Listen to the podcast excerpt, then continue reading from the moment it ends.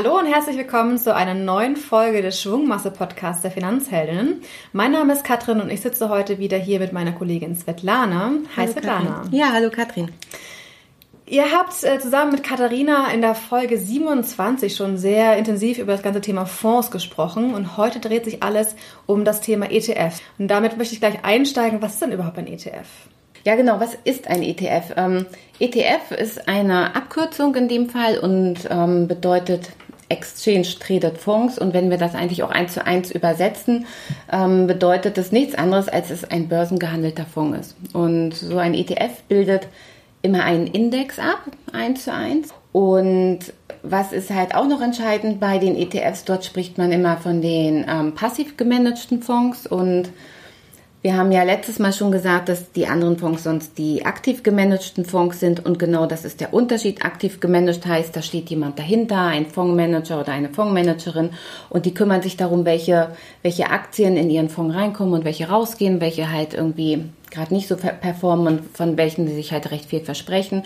Und bei einem ETF ist es so, dass es ein Computersystem macht, bildet es ab. Dort sitzt also halt kein sozusagen keinen Fondsmanager mehr, Fondsmanager mehr dahinter, um dort die einzelnen Werte ähm, auszutauschen.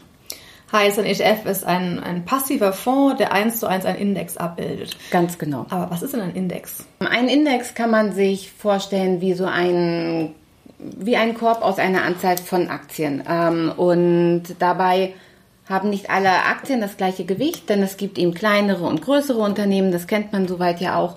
Und ähm, die werden ähm, verhältnisgerecht in diesem Index abgebildet. In Deutschland kennt ihr ja wahrscheinlich so vor allem den DAX, das ist ja oft der Leitindex, also es ist der Leitindex hier in Deutschland, von dem oft geredet wird. Und dort sind zum Beispiel die 30 größten und stärksten Unternehmen Deutschlands drin vertreten. Dann gibt es weiterhin noch den MDAX, da sind so mittelgroße Unternehmen in Deutschland vertreten und dann gibt es halt auch zum Beispiel den SDAX, wo eben kleinere Unternehmen in Deutschland vertreten ist. Und so wie wir das hier machen, wie für, für unseren Markt, wie unsere Unternehmen abgebildet werden, so existiert das halt auch für verschiedene Branchen, für andere Länder, zum Beispiel in den, in der in den USA gibt es den Leitindex, das ist dort der Dow Jones. Und so gibt es das halt ähm, in Japan ist es der Nikkei, gibt es halt dort in vielen anderen Ländern auch. Und es gibt ja auch die zwei ganz großen, die in aller Munde sind, den MSCI World und den MSCI Emerging Markets.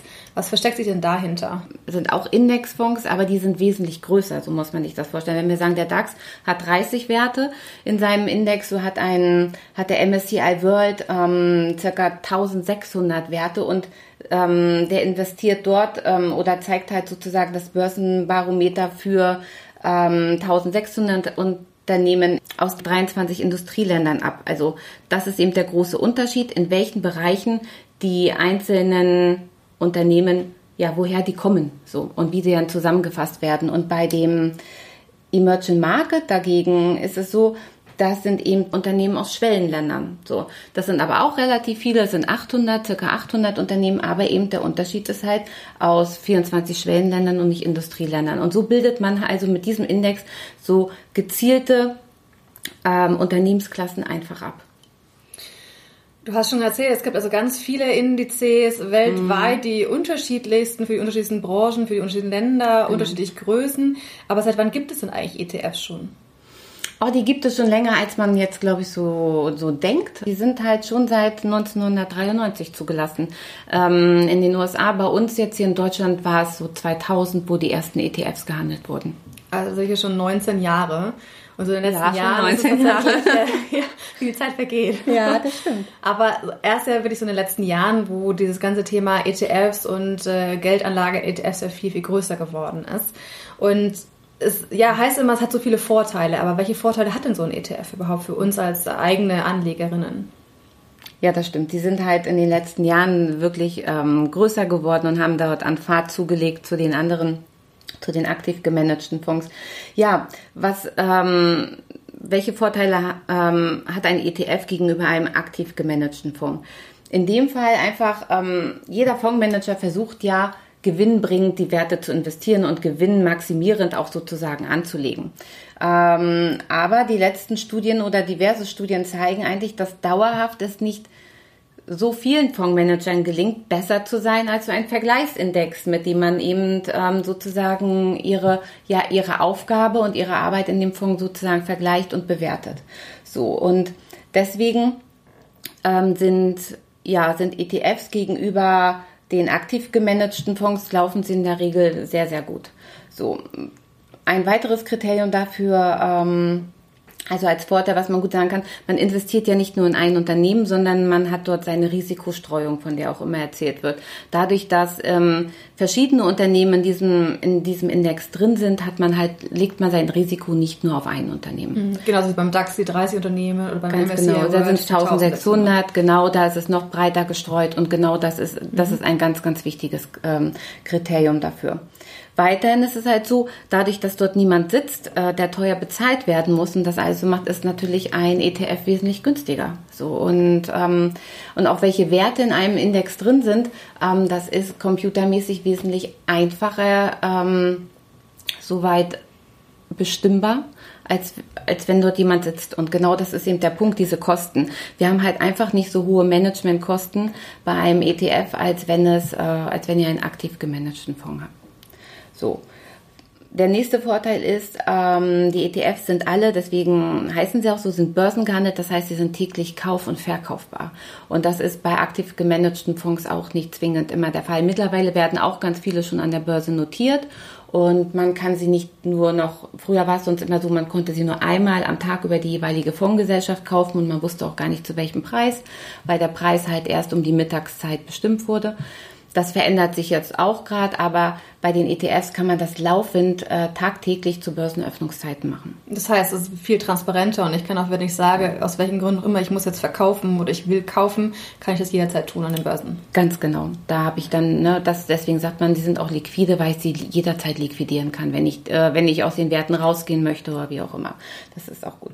Und was eben auch ein ganz großer Vorteil ist, ähm, früher gab es oft eine hohe Mindestanlage, wo man einen Fonds gekauft hat. Und beim ETF ist es relativ einfach, dass man schon mit kleinen Beträgen besparen kann. Das hatten wir so auch schon oft gesagt, dass man ja mit einem Fondssparplan oft mit kleinen Beträgen startet.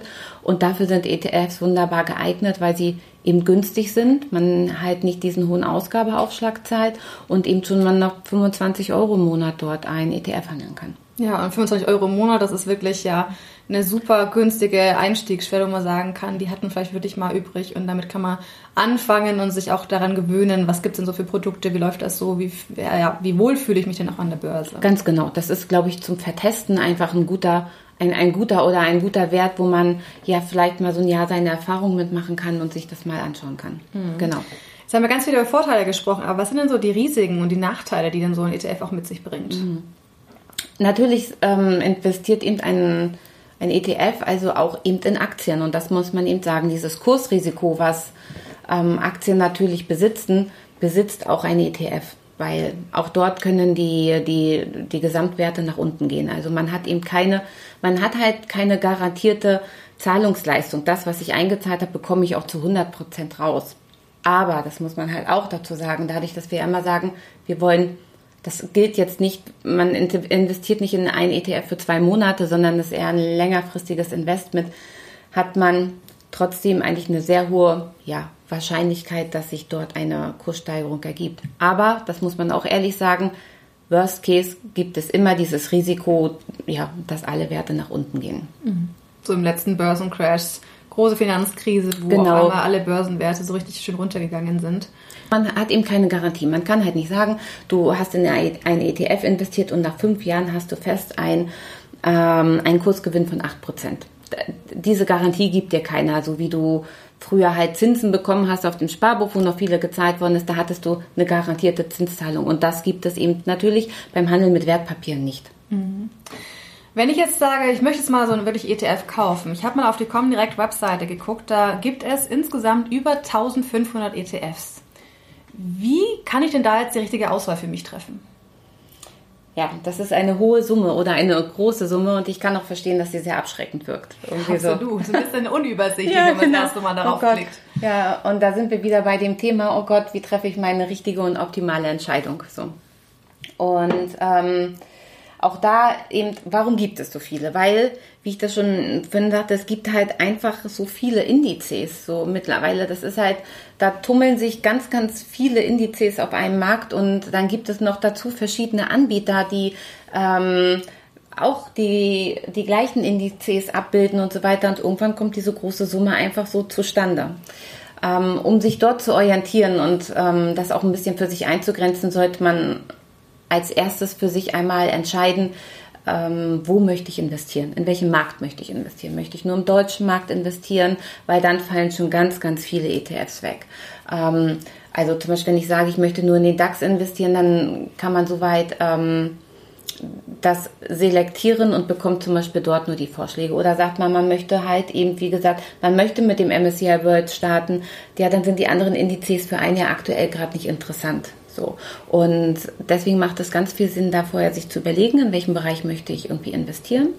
Und danach dann direkt ähm, in dieser, es gibt ja immer so eine Suchabfrage, soweit auch bei uns, das soweit einzugrenzen. Und dann sich zu überlegen, das wäre die nächste, also die zweite Überlegung, neben dem, wo, in welchen Indizien möchte ich investieren, ja, welche, welche Fondsgesellschaft ähm, vertraue ich am besten? Oder wo gefällt mir am besten der, der Prospekt, die Erklärung oder wie auch immer, wo sind mir die Preise am besten, das wäre dann noch die nächste Entscheidung. Und dann, dann ist man bei einem ganz, ganz kleinen Auswahlfeld, dass nicht mehr so viel übrig bleibt.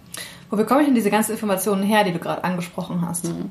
Die bekommt man bei verschiedenen Brokerseiten, so wie man das so schön sagt. Wir haben schon öfter mal bei uns auf den Informer hingewiesen. Das ist die Seite der Comdirect, wo man immer die Wertpapierkennnummer eingibt, zum Beispiel, wenn man die dann hat. Oder man sucht direkt ähm, in dem Fondsinformer, so nennt sich das, äh, konkret nach einem bestimmten Indizes.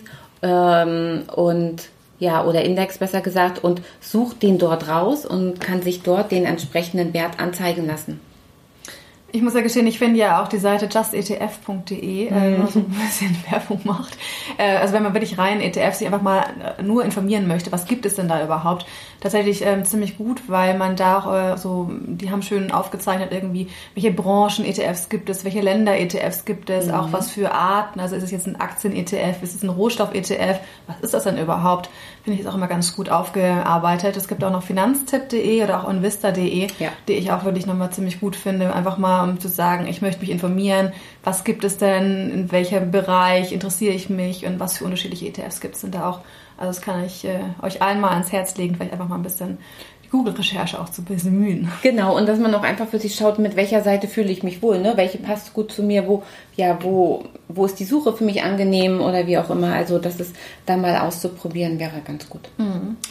Wir haben ja vorhin schon mal kurz erwähnt, dass äh, ganz viele Anlegerinnen ähm, das, den MSCI World mit den 1600 Werten sehr interessant finden und da viele wirklich investieren. Das bekommen wir regelmäßig zurückgespielt, dass das einfach ein sehr interessanter Index ist.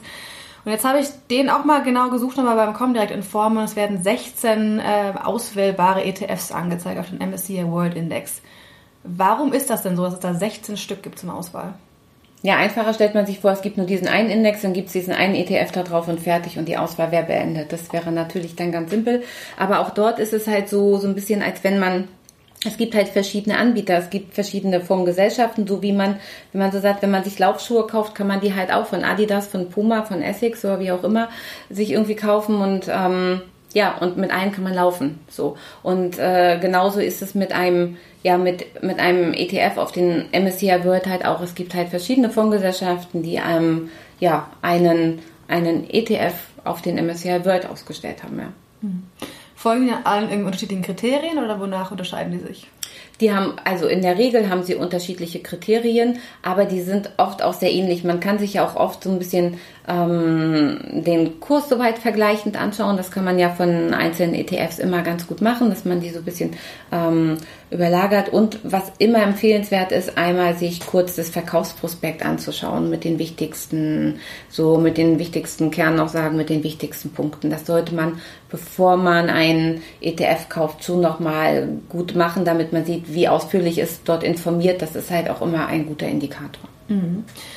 Wenn man ganz äh, draufklickt, irgendwie wird einem ganz oft angezeigt, ob es ein ausschüttender oder ein tesorierender ETF ist. Was versteckt sich denn da hinter den Begriffen? Mm, die beiden sind eigentlich recht einfach erklärt. Ausschüttend sagt es soweit schon so, wie man bei einer Aktie das kennt, ähm, dass ein ein Unternehmen eine Dividende ausschüttet, sozusagen. Genau das gleiche ist es beim ETF auch. Wir haben ja halt diesen Korb von Aktien und die schütten zum Teil ja auch Dividenden aus und entweder bekommt man die dann als Gutschrift sozusagen oder eben die Dividenden, die angefallen sind, in dem ETF werden gleich wieder reinvestiert und in sozusagen und dem Fondsvermögen zugefügt und das erhöht sich dann. Also da muss das jeder Tesorieren. das ist das äh, genau das ist der Unterschied zwischen ausschütten und tesorieren genau und da muss jeder so ein bisschen für sich so ein Gefühl finden möchte er lieber einmal jährlich einen Gutschriftsbetrag haben oder möchte er gleich sagen, ich möchte es gleich wieder reinvestiert haben und nutze dafür lieber tesorieren, einen tesorierenden Fonds. Das ist immer so ein persönliches Gusto so. Mhm. Da hört man auch ganz viel von der Abbildungsart eines ETFs. Was heißt das denn, Abbildungsart? Das ist etwas ein bisschen unterschiedlich, ähm, wie, ja, ähm, also meistens hört man, fangen wir mal so an, meistens hört man ja oft dieses Thema, es ist voll replizierend und da nehmen wir zum Beispiel mal ganz gut den DAX. Ähm, wenn wir dann zum Beispiel sagen, wir haben einen voll replizierenden ETF äh, auf den DAX, das heißt, ähm, die Gesellschaft hat sämtliche Aktien des Indexes, also vom DAX, gekauft. Das ist bei 30 Aktien ja noch gut möglich. So und deswegen bildet dieser ETF auch wirklich ähm, ja diesen Index eins zu eins ab. Das gibt andere Indizes, wo es ein bisschen schwieriger ist. Zum Beispiel haben wir vorhin über den MSCI Emerging Market gesprochen. Da gibt es Papiere drin, die nicht zwingend an einem sehr liquiden Markt handelbar sind und einfach darstellbar sind. Und da macht es das schon schwieriger, so ein ETF ähm, replizierend aufzusetzen. Und dafür gibt es dann andere Methoden.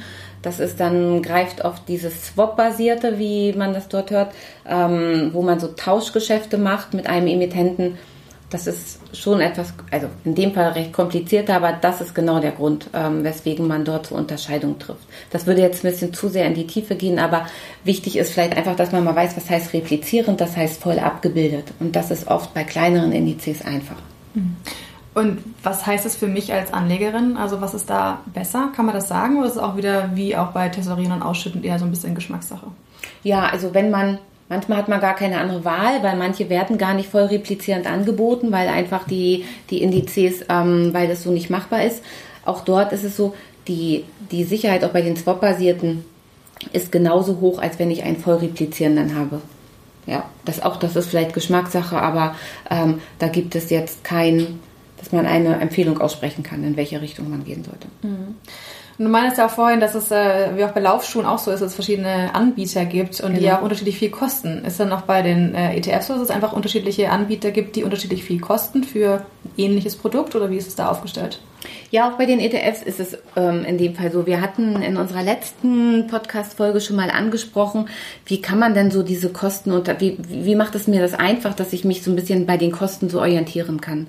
Und da hatten wir schon mal den Wert, die TER angeführt und ähm, was heißt das TER? Genau, das ist die ähm, Total Expense Ratio. Und ähm, das ist sozusagen die, ja, das, ähm, das ist eine prozentuale Gebühr, die sämtliche Managementgebühren umfasst oder auch, was fallen sonst noch für Gebühren an? Man hat so Anwaltskosten, die jeder Fonds irgendwie so hat, ähm, oft Druckkosten vielleicht für Werbemittel oder wie auch immer. Und da gibt es verschiedene Größen und danach kann man sich eigentlich ganz gut orientieren und die kann man auch gut untereinander vergleichen. Das sind diese, diese laufenden Kosten, die im Jahr genau, abgezogen werden. Die werden automatisch abgezogen mhm. und natürlich je höher sie diese Kosten sind, um ja, umso geringer ist ja auch die Entwicklung des Fonds. Das kann man sich so weit vorstellen. Und wenn man ansonsten sagt, bei einem aktiv gemanagten Fonds liegen die in der Regel so zwischen 2,5 und 5 Prozent, ist es beim ETF, die liegen diese ähm, Gebühren so zwischen 0 und 1 Prozent. Also viel, viel so. geringer tatsächlich. Viel, viel geringer. Aber wenn ich natürlich einen ETF habe, der irgendwie 0,5 Prozent ähm, TER hat, dagegen hätte ich einen anderen mit 1,5 Prozent, sollte man sich schon nochmal angucken, wie der sonst vielleicht einfach auch vom Kursverlauf ist und woher kommen diese höheren Gebühren. Was ist der Grund dafür? Mhm. Ich ähm, habe ja schon ein paar Mal erzählt, ich bin seit ungefähr drei Jahren an der Börse investiert und mir ja. wurde damals auch so das erste Mal die Begriffe irgendwie ETF überhaupt auch äh, ist mir entgegengekommen und ich habe mich dann auch äh, längere Zeit irgendwie eingelesen und mich mit den ganzen ja, Kriterien, die wir gerade so durchgesprochen haben, echt intensiv beschäftigt. Habe dann gesagt, ja, ETF finde ich interessant, habe mir da so ein paar überlegt gehabt, die ich äh, spannend finde und wollte die dann kaufen. Bin dann auf die Seite meines äh, Brokers des Vertrauens gegangen mhm. und äh, habe ja erstmal ziemlich bin ich zusammengezuckt, weil die Namen eines ETFs ja wirklich ganz fürchterlich sind. Die sind lang, die sind kompliziert, die bestehen aus Buchstaben und Zahlenkombinationen, die für mich am Anfang so überhaupt gar nicht ersichtlich waren. Was heißt das denn irgendwie? Gibt es da irgendwie eine einfache Regel, wie man sagen kann, warum sind die so lang und was bedeuten die? Folgen die irgendeiner Systematik? Ja, die gibt es, also gibt es schon so eine Zusammensetzung. Ne? Also ein, äh, es gibt so feste Bestandteile, aus denen diese Bezeichnung besteht. Und ähm, da teile ich sehr deine Meinung, weil wenn ich eine Aktie kaufe und da steht Apple oder da steht Comdirect, das ist dann vollkommen klar und so klar für mich identifiziert. Und das ist bei der Bezeichnung des ETFs manchmal ein bisschen schwierig. Das kann ich gut verstehen. Aber wir, ich kann ja mal so die ähm, so die wichtigsten ähm, Teile daraus soweit benennen. Also man hat immer einmal ähm, den Namen des Anbieters da drin. Also welche Gesellschaft ist das irgendwie? Ist es Comstage zum Beispiel oder ist es DBX Tracker oder wie auch immer? Also welche Fondsgesellschaft steht dahinter? Dann hat man natürlich aber auch immer den Indexnamen dahinter, ob es nun S&P 500 ist oder DAX oder so oder MSCI World.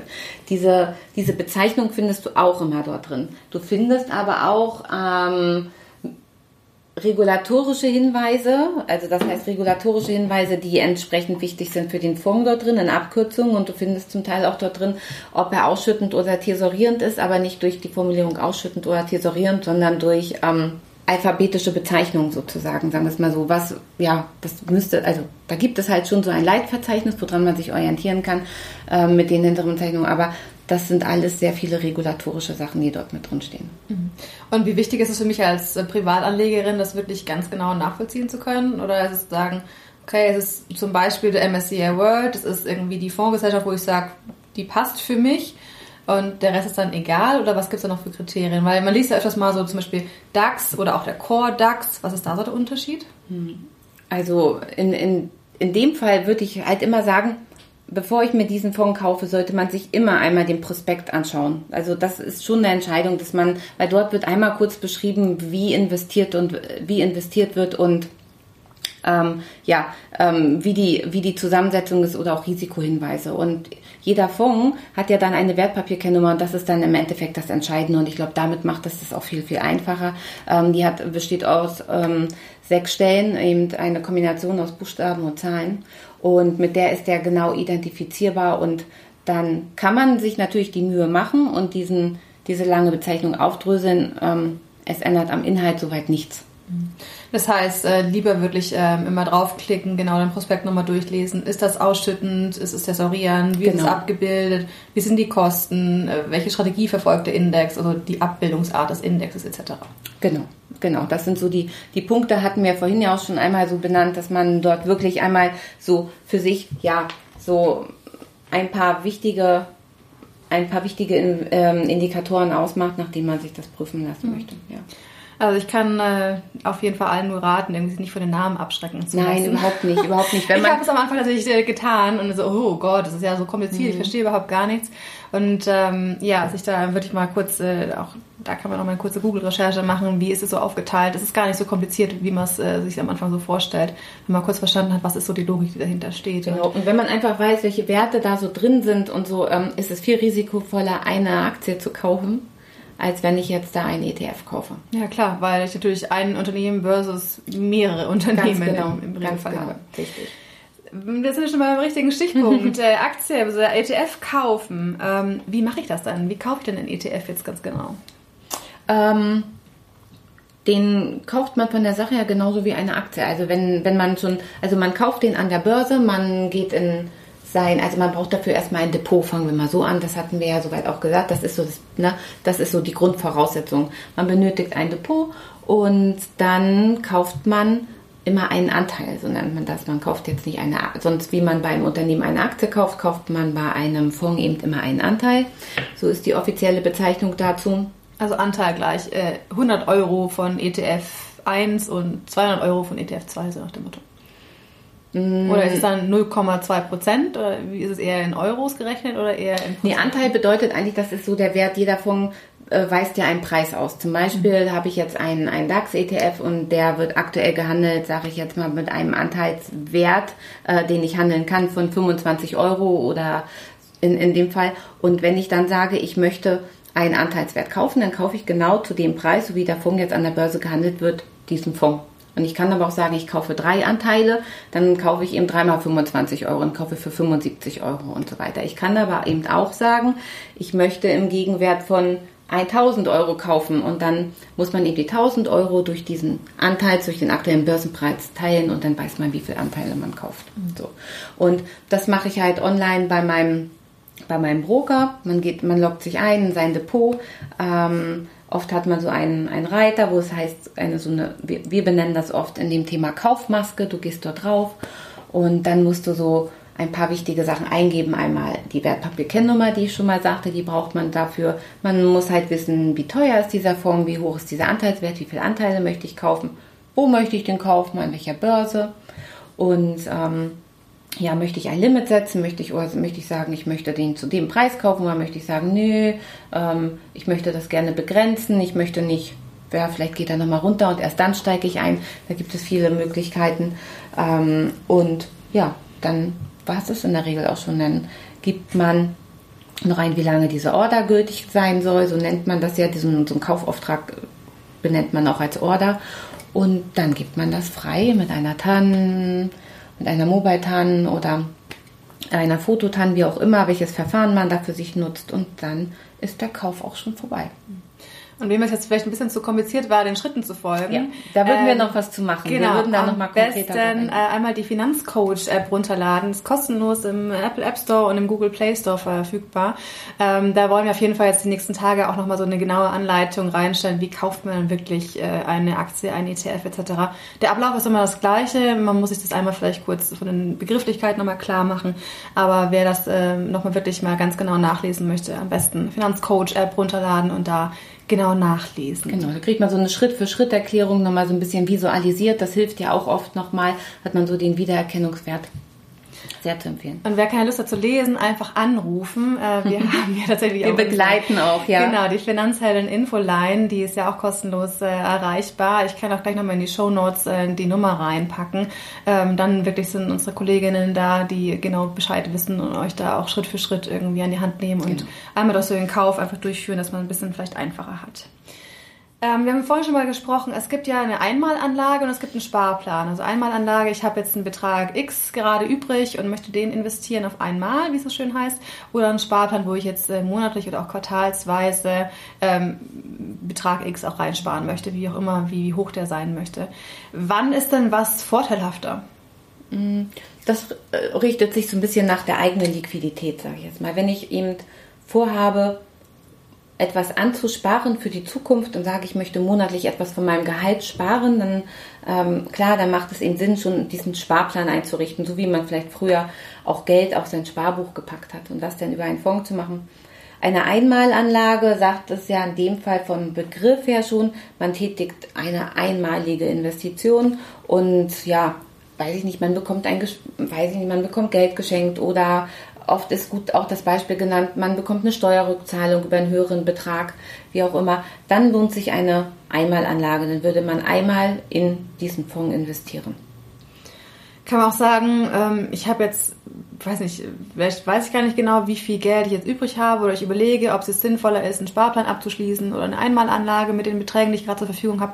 Gibt es irgendwie eine Richtlinie, ab wann sich eins von den beiden Sachen mehr lohnt für mich, von den Kosten her, von den Kaufkosten, die ich habe für so einen ETF? Ja, die sind ein bisschen unterscheiden, also die unterscheiden sich schon ein, ein wenig. Also wenn ich einen Sparplan habe, zahle ich in meiner Regel 1,5 Prozent von meiner Sparplanrate. So. Und also bei unseren Gebühren kann man immer so weit sagen, wenn ich mehr als 700 Euro in einen Sparplan investiere, dann lohnt sich eher eine Einmalanlage, weil ähm, dann die 1,5 Prozent zu teuer werden. So, aber wenn ich sonst für für meine monatlichen Beträge und ich sage jetzt mal zwischen eben zwischen 25 und meinetwegen 700 Euro oder 650 Euro im Monat lohnt sich immer gut ein Sparplan. Aber alles andere darüber, wenn ich mal mehr investieren möchte, weil wo auch immer das Geld herkommt, gerade ähm, da kann man, sollte man es lieber über eine Einmalanlage machen. Mhm. Ähm, ich weiß auch noch genau, dass ähm, ich das erste Mal so überlegt hatte, wie mache ich das dann irgendwie so und muss ich jetzt für einen Sparplan, kann ich nur sagen, einen ETF kaufen.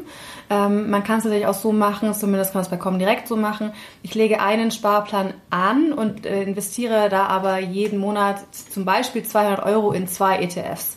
Und dann ist halt wieder so die Regelung irgendwie, also in einen ETF sollte man die 700 Euro packen und nicht sozusagen gespaltet auf zwei, drei oder vier, dass sich jetzt sozusagen diese Rechnung hier lohnt. Hm. Also das kann man, genau, das kann man halt immer machen und das ist vielleicht auch gar nicht so verkehrt, auch da mal zu streuen, nicht nur in einen Index vielleicht zu investieren, aber da, das hat, ist ja auch eine Frage der Überzeugung, so ein bisschen. Das, oder manchmal kann man es auch erstmal ausprobieren und zu schauen, welche laufen dann wirklich gut. Aber man kann auch genauso gut sagen, ich nehme 200 Euro und investiere jeweils 50 Euro in einen ETF und habe dann vier verschiedene ETFs in meinem Depot. Preislich macht das keinen Unterschied. So, und ähm, das kann man auch gut machen. Man muss nicht in einem Sparplan nur einen einzigen ETF besparen. Mhm. Also auch dort kann man, kann man ja dort auch schon mal streuen sozusagen und ähm, ja, in eine Vielzahl gehen. Ich glaube, das kommt man wieder ganz persönlich auf die Strategie an, die man so fahren mhm. möchte. Also wie möchte man welche Branche, welches Land irgendwie ein bisschen gewichten, wie möchte man noch ein bisschen reingehen. Ich denke, das ist dann wieder eine ganz individuelle Geschichte. Absolut. Also worauf vertraue ich, was glaube ich, ne? was ist so zukunftsträchtig gerade und ähm, ja, und macht es mir einfacher, nur einen ETF zu überwachen oder nehme ich gerne zwei, ist ja vielleicht gar nicht ganz so verkehrt, weil es eben unterschiedliche Märkte sind. So habe ich eben da nochmal eine Risikostreuung drin. So, aber von da, das kann man machen. Man muss nicht nur in einen investieren. Hm. So, als letzte Frage. Ab wann lohnt es sich denn überhaupt in so einen ETF zu investieren und für wen lohnt es sich? Nein, also als Zielgruppe kann man so sagen, der ist halt sehr ganz, ganz breit gestreut. Das ist egal, bin ich 25 oder bin ich 45 oder bin ich 55 oder wie auch immer. Ähm, es lohnt sich nur nicht in einen ETF zu investieren, wenn ich jetzt sage, ich spare für meinen nächsten Urlaub in drei Monaten. Ähm, dann wäre es ungünstig, die ETF-Variante zu nehmen, weil ich muss ja gezielt zu einem festen Termin raus und man weiß halt nicht, wie gerade die Kurse dort stehen. Also die einzige, das Einzige, was immer wichtig ist, ETFs sind ein mittel- bis langfristiges Investment, das heißt irgendwie drei bis fünf Jahre und länger. So alles, was so für kurz, kurzfristige Anschaffungen sind, da wäre der ETF halt nicht die richtige Entscheidung, wie ein anderer Fonds auch. Und was die Höhe angeht, dadurch, dass man mit diesen kleinen Beträgen schon besparen kann, ist es perfekt geeignet für alles. Ob, ob für die irgendwie für die Kinder irgendwie dort als Vorsorgebetrag oder meinetwegen eben auch, dass man sagt mal als Eigenkapital für die erste Wohnung oder vielleicht irgendwie fürs Haus oder meinetwegen auch man hat schon Haus und sagt man möchte eine neue Küche und die kommt in zehn Jahren oder wie auch immer für die Altersvorsorge ein ganz ganz großes Thema natürlich auch bei den Fonds was auch immer so nach dem eigenen Gefühl was man so als äh, Ziele Wünsche wie auch immer hat dafür sind sie bestens geeignet. Also sagen alles, was langfristiger, ja. sagen wir fünf Jahre plus, äh, wo man ja. sagen kann, man muss nicht auf einen Tag genau das Kapital rausziehen müssen, genau. sondern dass man auch ein bisschen schauen kann, wie sind dann die Märkte, hat man vielleicht noch ein bisschen Puffer nach hinten und äh, Genau, so kann man halt auch mal eine Bewegung, auch mal einen kleinen Abwärtstrend, den es halt immer wieder geben wird. Ne? Also man braucht sich nicht die Illusionen machen, dass es halt, das Börse heißt, es geht nur stetig nach oben. Nein, ne? es gibt dort halt immer, das sagte ich, es ist so Zyklus, es gibt dort immer Wellen, es gibt immer mal ein Auf und Ab, aber ähm, so und davor ist man dann in dem Fall einfach geschützt. Mhm. Super, dann haben wir, glaube ich, sehr viele verschiedenste Informationen rund um das Thema ETF zusammengetragen. Wenn du jetzt noch irgendwie Fragen hast, gerne einfach in die Show Notes, also in die Kommentare einmal reinpacken oder uns eine E-Mail schreiben oder uns über unsere Social Media Kanäle anschreiben. Ich glaube, wir sind auf vielen möglichen Wegen ja. irgendwie zu erreichen.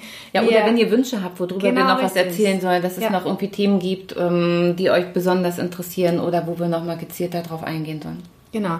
Dann nehmen wir eure Wünsche sehr gerne auf äh, und äh, machen dann gerne nochmal eine neue Podcast-Folge draus. Wir sind, ja, freuen uns immer über eure Kommentare, auch wenn ihr uns irgendwie weiterempfehlt. Das äh, ist einfach wichtig für uns alle, dass wir gemeinsam unsere Finanzen anpacken und gemeinsam in eine finanziell super ausgerichtete Zukunft gehen. Und wenn du jetzt noch kein Depot hast und aber jetzt unbedingt durchstarten möchtest und durch unsere ETF-Folge jetzt äh, motiviert worden bist, auch vielleicht inspiriert worden genau, bist, inspiriert worden bist, tun, ja. ähm, wir haben das kostenlose Finanzhelden-Depot für dich im Angebot. Ähm, am besten einfach auf äh, unsere Webseite gehen, da ist das Angebot auch auf jeden Fall zu finden. Ich passe auch nochmal in die Show Notes rein, also wer durchstarten möchte, das gerne einfach mal sich überlegen, ob das Finanzhelden-Depot nicht einfach ist. Dann damit nochmal herzlichen Dank, Svetlana, und bis bald. Ja, sehr gern. Tschüss.